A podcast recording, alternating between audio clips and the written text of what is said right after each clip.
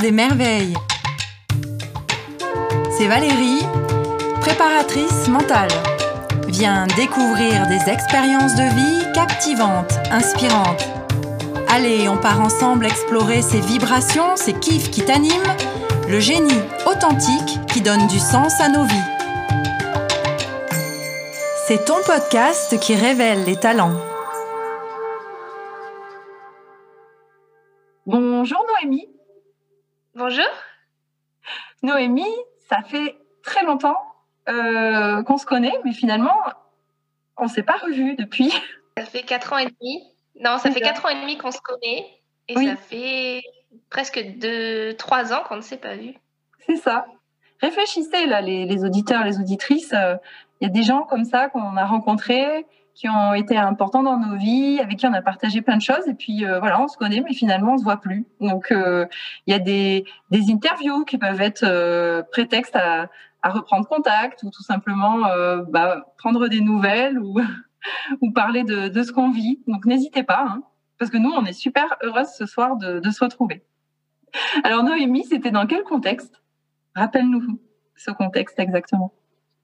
Le contexte dans lequel on s'est rencontrés, Valérie, eh bien, c'était donc il y a quatre ans et demi, lors des préparatifs de la conférence TEDx oui. Clermont-Ferrand.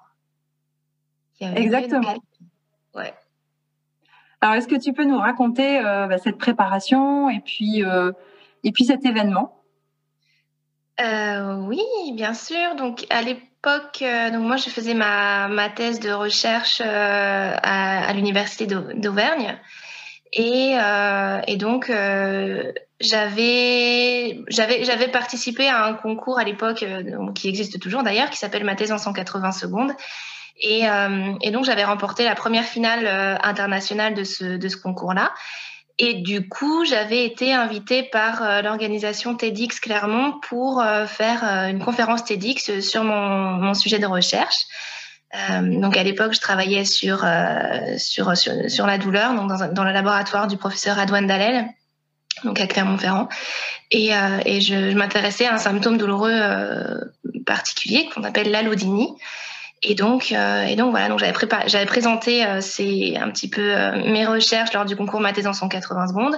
Et puis ensuite, j'avais été invitée à donner une conférence TEDx pour parler un petit peu plus en détail de, de mes recherches. Voilà. Et donc, en préparation de, de cette conférence, j'ai rencontré Valérie, qui avait mmh. été extrêmement de bons conseils. Alors c'est vrai, à, l'époque, on avait fait, alors il y avait des, préparations individuelles et il y avait aussi une préparation mentale de toute l'équipe, euh, plus sur euh, sur la thématique de, de groupe et sur l'événement qu'on allait tous partager ensemble. Et c'était pas uniquement les speakers, c'était aussi les organisateurs, les anges gardiens, ce sont les personnes qui accompagnaient euh, chaque speaker, euh, toutes les personnes en fait euh, présentes et, et, qui œuvraient pour pour TEDx Clermont. Donc c'était un, un, énorme événement et c'est vrai que c'est un événement auquel on n'est pas forcément préparé. Euh, et euh, donc toi, ce qui a été compliqué, c'est qu'il y a eu euh, des événements qui sont venus perturber, eh bien, le bon déroulement, en tout cas, euh, qui t'a pas mise dans les bonnes prédispositions pour pouvoir pour pouvoir aller jusqu'au bout. Ouais. Oui, oui.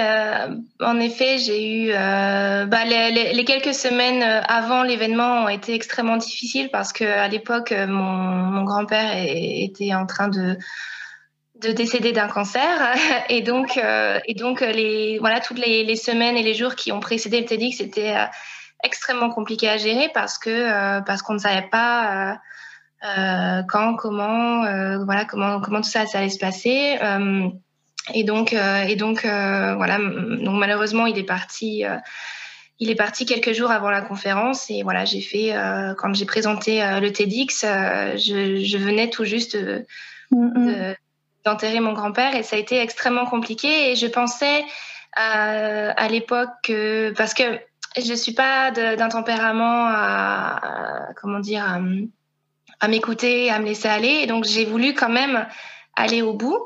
Euh, et donc, euh, la, préparation mentale, évidemment, avait avait beaucoup servi et j'avais été, enfin voilà, j'étais portée par euh, par toute cette dynamique et cette énergie de l'équipe du TEDx. Et malgré tout, une fois arrivée sur scène, j'ai, c'était plus possible en fait de parler de douleur.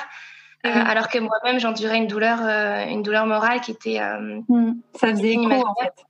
Mm. Exactement. Et donc, et donc j'ai commencé mon, mon, speech devant devant l'assistance qui était là. Et, euh, et, je me suis arrêtée en plein milieu parce que je j'avais plus les mots, je pouvais plus voilà, je pouvais plus parler. Je suis sortie de scène et ça ça a été euh, ça a été extrêmement difficile euh, aussi à gérer. Alors, tu as eu un, une standing ovation, hein, comme on peut dire. Tout le monde t'a vraiment applaudi, parce que c'est vrai que le public, le public de TEDx est réellement euh, bienveillant. Et euh, tu as expliqué, je crois, brièvement ce qui s'était passé, parce qu'on ne peut pas se préparer à, à, à, perdre une personne euh, proche ça, euh, même en préparation mentale, on, on, peut juste euh, se préparer à, à, aller mieux, on peut se préparer à, à la suite, mais c'est quelque chose qui qui euh, qui mérite d'être vécu euh, et qui est vécu de toute façon de, de l'intérieur. Donc c'est quelque chose qu'on peut pas mettre dans une boîte pour passer à autre chose. Mm. Oui, oui, tout à fait. Et bon, à l'époque, euh, moi, j'avais j'avais euh, oui, j'avais 24 ans. C'était la première fois que je perdais quelqu'un d'aussi proche, en fait. Euh, donc j'avais vraiment, j'avais jamais vraiment connu euh, le, le, deuil. Mmh. Euh, et donc ça a été, ouais, ça a été extrêmement difficile. Et, et j'ai, j'ai beaucoup appris en fait finalement de, de cette expérience, qui a été d'apprendre à, à s'écouter oui. et de et d'accepter en fait qu'il y a des, des situations qui ben, qui font que euh, si on peut pas aller au bout, ben, c'est pas grave. Et ça, et ça c'est d'avoir été euh, accueilli de, de, cette façon-là par le public du, du TEDx à l'époque, donc effectivement, qui ont fait une standing ovation. et, et je suis remontée sur scène quelques instants après pour euh, voilà bah, pour m'excuser en fait. Mmh. et, et, puis pour expliquer un petit peu ce qui s'était passé. Et après il y a des gens donc qui sont qui sont venus me voir et qui ont discuté. Et des gens qui avaient été extrêmement émus et donc non pas par par le le talk bien sûr mais par la situation.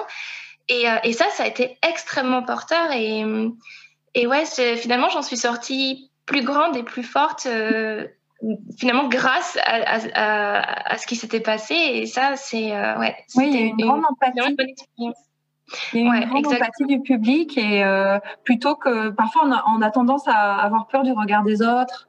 Et là ce qui s'est passé c'est que on a pu s'apercevoir que bah, les autres justement euh, ne portaient pas de jugement étaient bienveillants et ont accueilli euh, ce qui se passait et euh, avait plutôt envie de te soutenir. Et ça, euh, je, je, pense que parfois on l'oublie. Et c'est uniquement lorsqu'on le vit qu'on peut s'en rendre compte et en tirer expérience. Donc c'est vrai que tu as, je pense que tu as appris beaucoup de, de ce moment-là et, et, nous tous aussi. Ouais. Ouais, finalement c'était beau parce qu'il y avait énormément d'humains derrière tout ça et, et l'humain avec ses, ses, failles et avec euh, et avec ses émotions et avec et c'était ouais c'était c'était très fort. Ouais, c'est aussi à accepter euh, nos parts de vulnérabilité et, euh, et euh, là, ça s'est imposé à toi. Donc, c'était l'accepter plutôt que de, de finalement te mettre en mode robot, comme on le fait souvent. Hein. Souvent, on est en mode automatique.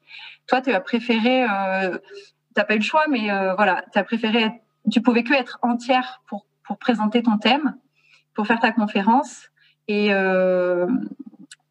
et donc laisser aller tes émotions. Et, et, donc voilà ça a coupé et t'es passé à autre chose. Il y avait autre chose à régler avant de d'aller euh, d'aller au...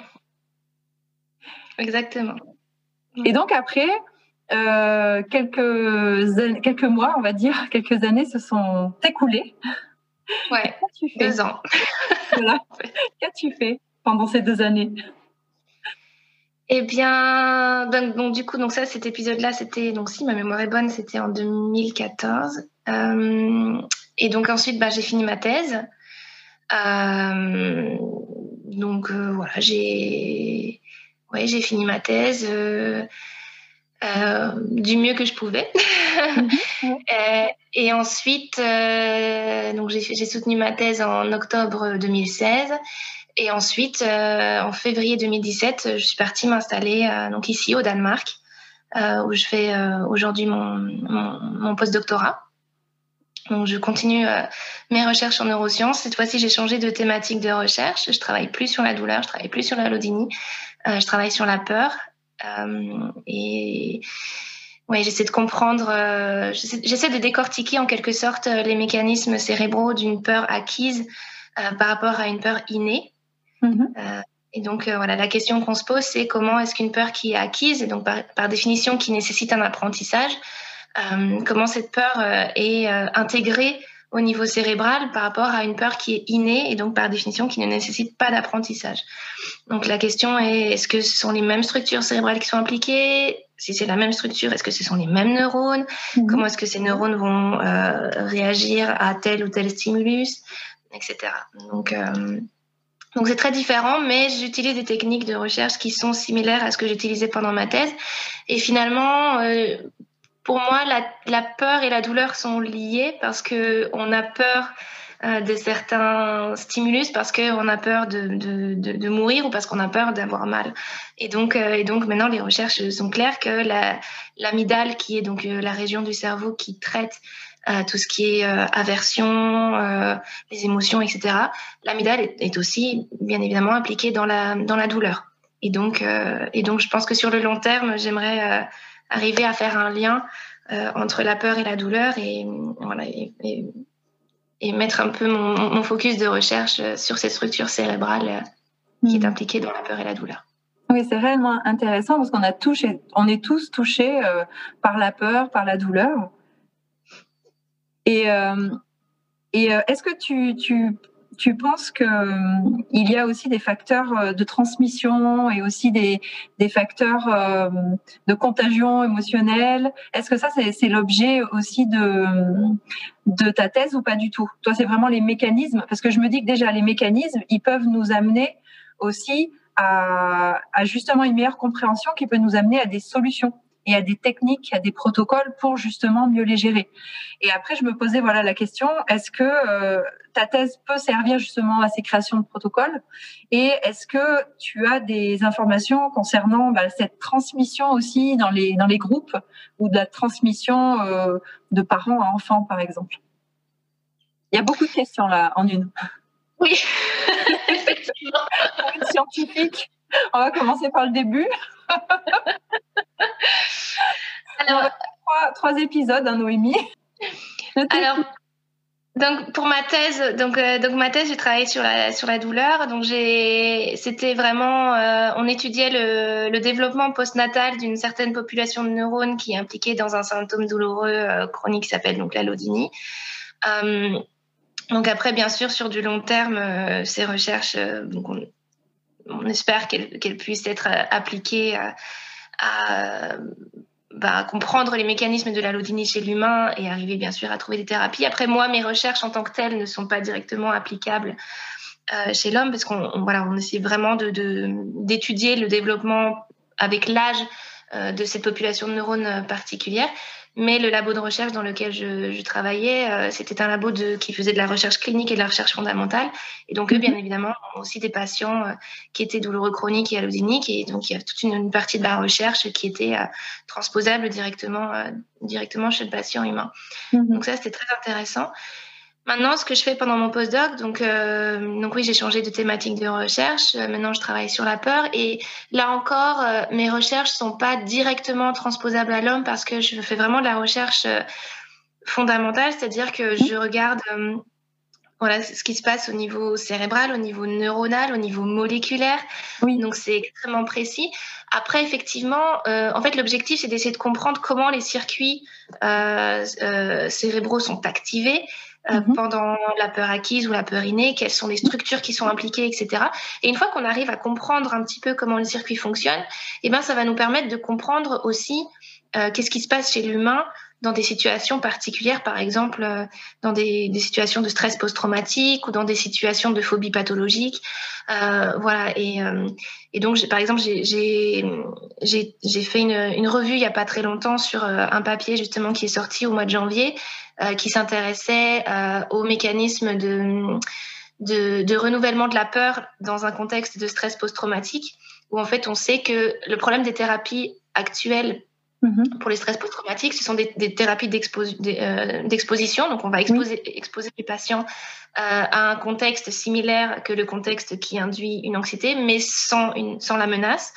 Et mhm. donc, avec ces, ces thérapies de d'exposition, finalement, ce qu'on essaye de faire, c'est d'éteindre euh, cette, cette, cette anxiété ou cette peur. Euh, donc, par un nouvel apprentissage, en fait, parce que finalement, le patient va apprendre que ce stimulus ou quoi n'est plus aversif ou n'est plus effrayant. Le, mais le, le, problème de ce type de thérapie, c'est que souvent, les, les, peurs vont revenir dans un contexte autre que le contexte euh, thérapeutique. Et donc ça, c'est vraiment un, gros problème de, de, ce type de, de, de, ce type de thérapie qui sont proposées à l'heure actuelle. Et donc, euh, il y, a, y, a, pas mal de groupes de recherche qui essaient de comprendre comment est-ce que euh, cette peur euh, revient, ce qu'on appelle le fear ritual, revient dans un contexte. En fait, elle se transpose à d'autres situations, comme si elle, elle contaminait toutes les autres situations, alors que vous avez réussi à, à la régler sur une, c'est ça?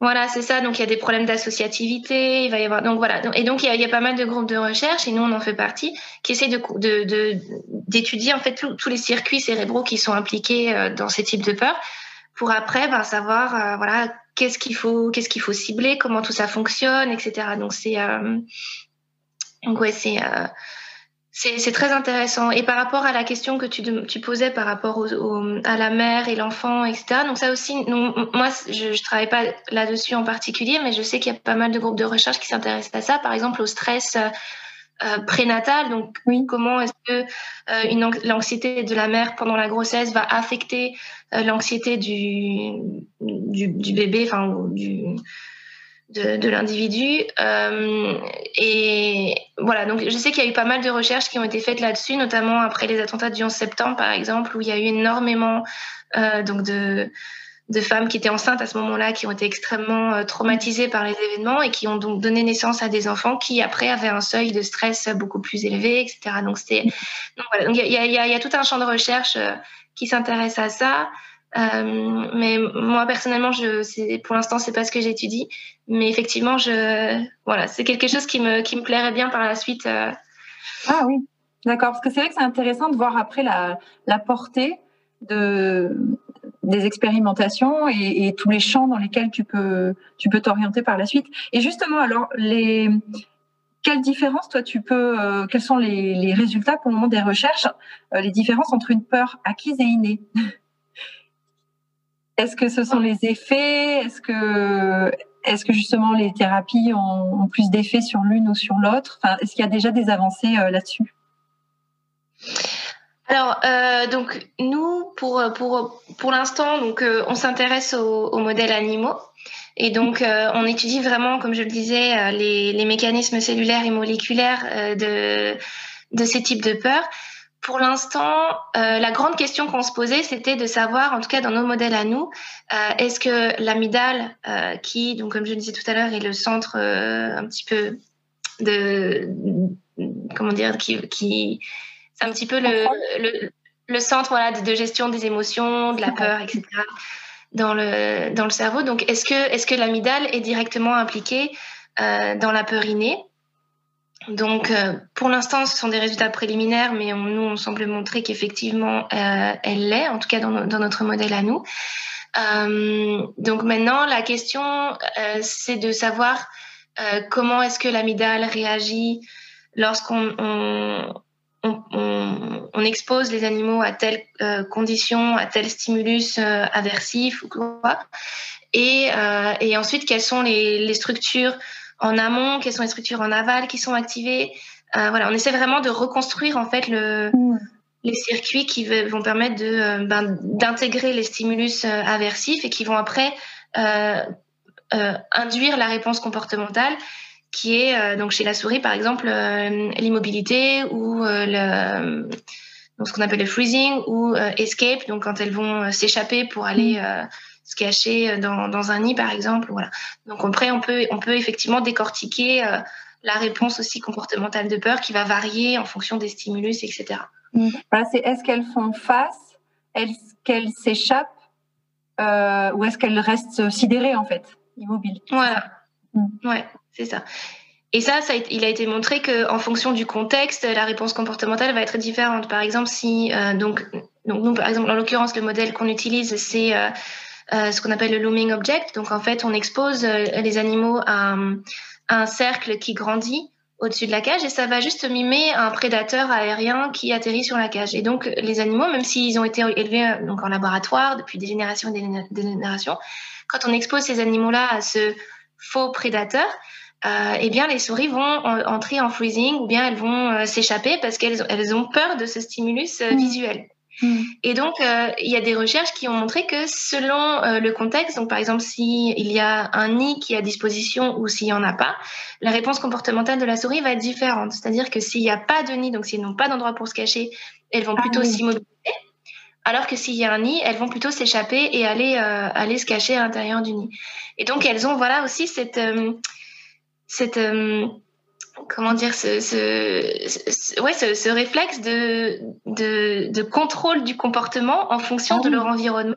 Et c'est ouais c'est incroyable. C'est très c'est mm. vraiment chouette de voir euh, comment est-ce qu'elles arrivent à intégrer le, le, stimulus visuel et en même temps prendre la décision de savoir est-ce qu'il faut s'arrêter, est-ce qu'il faut s'enfuir. Euh, voilà. Et, et, tout ça, c'est ce qu'on étudie, de savoir voilà qu'est-ce qui se passe au niveau cérébral, qu'est-ce qui fait que un stimulus va induire telle réponse comportementale, quelles sont les régions qui sont activées, comment comment tout ça ça, ça se déroule. Voilà, c'est ce qu'on étudie euh, dans mon laboratoire.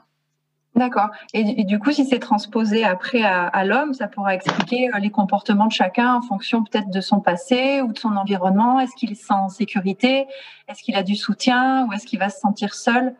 Après, je, suppose tout ça, mais c'est vrai que ça, peut être super intéressant pour prévoir ce type de comportement et peut-être pour les anticiper. Oui, hmm. oui, tout à fait. Ok. Et euh, on va, va pas maintenir le suspense plus longtemps parce que tu y, tu y es retourné au TEDx. Oui, effectivement.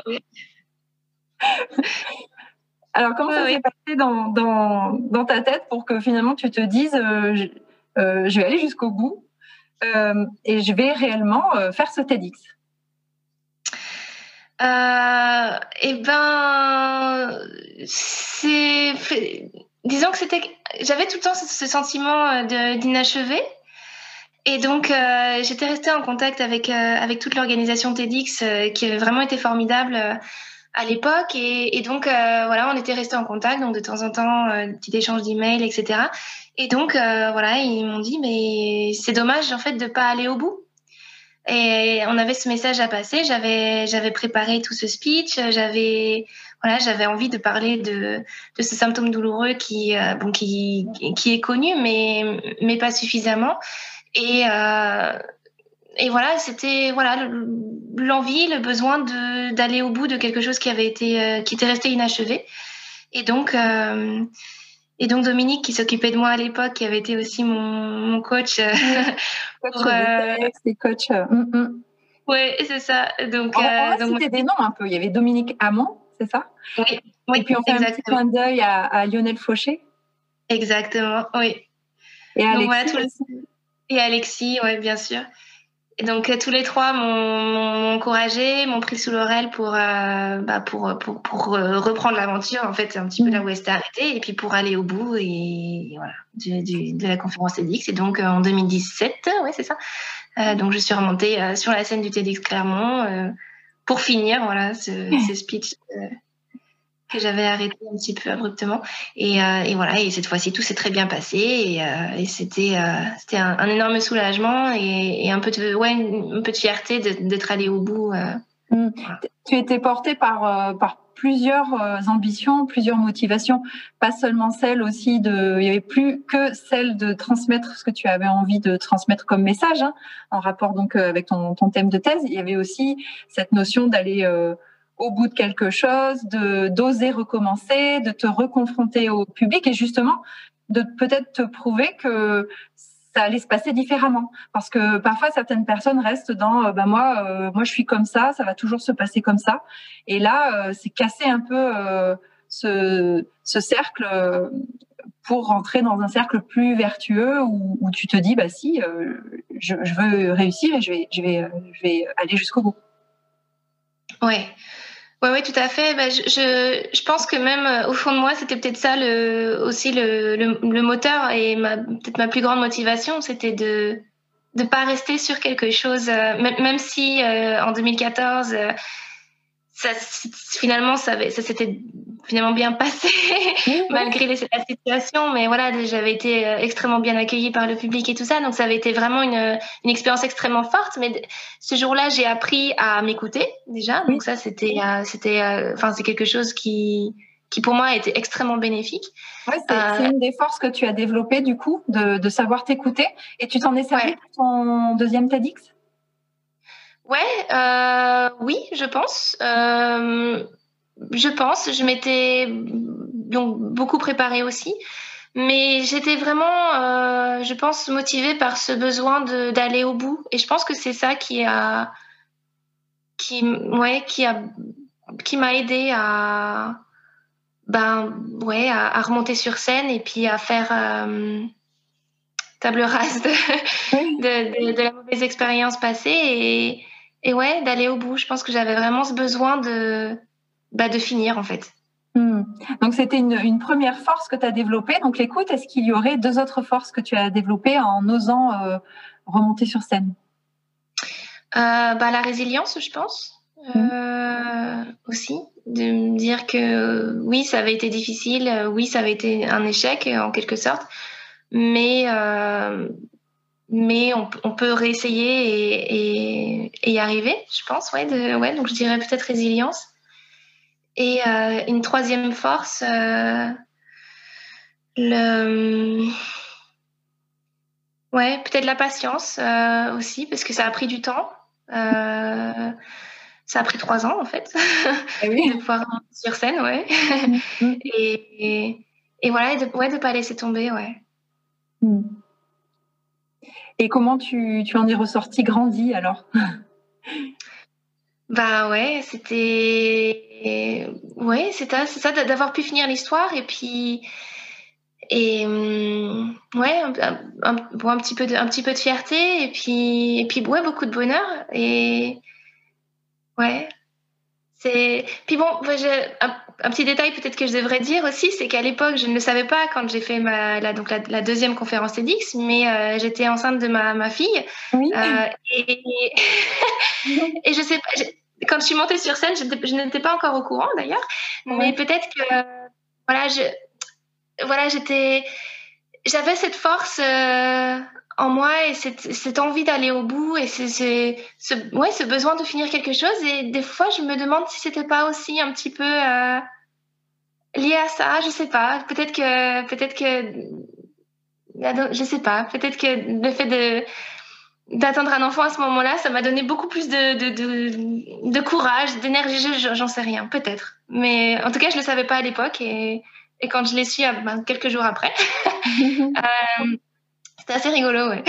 Tu, tu, lui as dit à ta fille euh, qu'elle était déjà montée sur scène? Non, voilà, elle a deux ans et demi, je pense qu'elle est encore un petit peu petite pour comprendre tout ça. Mais, mais oui, c'était, c'était rigolo. C'était rigolo. Quand je revois des, des photos, c'est. Ouais. C'était, rigolo. Cette expérience, est-ce qu'elle t'a servi bah, pour justement peut-être euh, ses forces euh, pour l'expérience de la grossesse ou pour, pour ta nouvelle thèse Elle te, comment est-ce que ces forces euh, ou ces expériences euh, sont, enfin, te portent pour, euh, pour d'autres, dans d'autres facettes de ta vie ou pour d'autres événements agréables ou moins agréables? Est-ce que tu t'écoutes plus? Est-ce que mmh. tu as été jusqu'au bout de, choses qui pouvaient paraître insurmontables Est-ce que alors depuis que depuis que je suis au Danemark, en fait, j'ai pas eu l'occasion de redonner, de, redonner des conférences. Euh, J'avais vu une vidéo. On va dire que les. Oui. oui, c'est vrai, j'avais Oui, oui, avec Barbara Gonzalez de. de... Oui, exactement. Euh, par Astucience, oui, effectivement, ils sont venus, euh, ils sont venus ici au Danemark pour euh, pour m'interviewer. Donc c'était, oui, c'est vrai, c'était très sympa. on mettra le lien, on mettra le lien dans le descriptif de l'épisode. Oui, bonne idée. Ouais, c'était vraiment, c'était, ils ont fait du super boulot. Enfin, en termes de montage, c'était vraiment, vraiment, vraiment chouette. Oui, oui, vraiment. Donc euh, oui, effectivement, ça c'était, euh, c'était une, euh, ouais, une, une, belle expérience. Mais en dehors de ça, j'ai pas, j'ai pas eu le, enfin, d'opportunité de, de, représenter, en tout cas, devant un public aussi gros que le public de, du TEDx. donc je peux pas dire que cette expérience-là m'aura aidé, en tout cas, à, voilà, pour, pour m'adresser devant, devant un public ou quoi que ce soit. Par contre, je pense qu'au quotidien, ouais, ça me sert pas mal, ben, notamment quand il faut gérer les frustrations euh, de, la recherche avec des expérimentations qui, prennent des mois et des mois et des mois et qui et qui fonctionnent pas. Avec euh, voilà, on y met beaucoup de beaucoup d'énergie, beaucoup de ben voilà, enfin c'est ça, ça, ça, nous prend corps et âme hein, finalement de, de faire ces recherches et quand ça marche pas, c'est ça peut être extrêmement frustrant et et difficile à gérer. Je pense que cette cette résilience et cette la patience aussi ouais, que j'ai acquis du coup euh, de par cette expérience euh, TEDx entre autres, euh, je pense que ça m'aide beaucoup au quotidien. Et aussi maintenant, le, du fait d'avoir eu ma fille et du fait de ce qui s'est passé donc en, en, 2014 avec le décès de mon grand-père, je pense que maintenant, j'ai tendance à plus m'écouter et à, et à me dire que peut-être que je vais manquer euh, quelque chose en comment dire en en n'allant pas euh, donner secours ou en ne participant pas à telle ou à telle conférence parce que parce que par exemple si ma fille a besoin de moi tel jour ou si ou si elle est malade ou si moi-même je suis malade ou quoi je vais peut-être moins avoir ce, ce entre guillemets cet état d'esprit de dire mais il faut quand même que j'y aille que j'aille bosser que j'aille que j'aille jusqu'au bout que j'aille machin. Non je, pense que maintenant je m'écoute un petit peu plus et je je, pense que l'expérience TEDx pour ça m'a beaucoup aidé euh, d'écouter mon corps et d'écouter aussi les autres les gens qui m'entourent et, et ouais et d'accepter aussi que des fois ben, on, peut euh, avoir des faiblesses et que c'est ok c'est un beau message, euh, Noémie. J'allais te demander si tu avais une devise, un conseil ou, peut-être une citation à, transmettre aux auditeurs et aux, auditrices euh, C'est une question qui est toujours un petit peu difficile. Je pense que c'est, je pense que c'est important de, ouais, je pense que c'est important de s'écouter et de sentir que si on a besoin d'aller au bout des choses, il faut se donner les moyens d'y aller.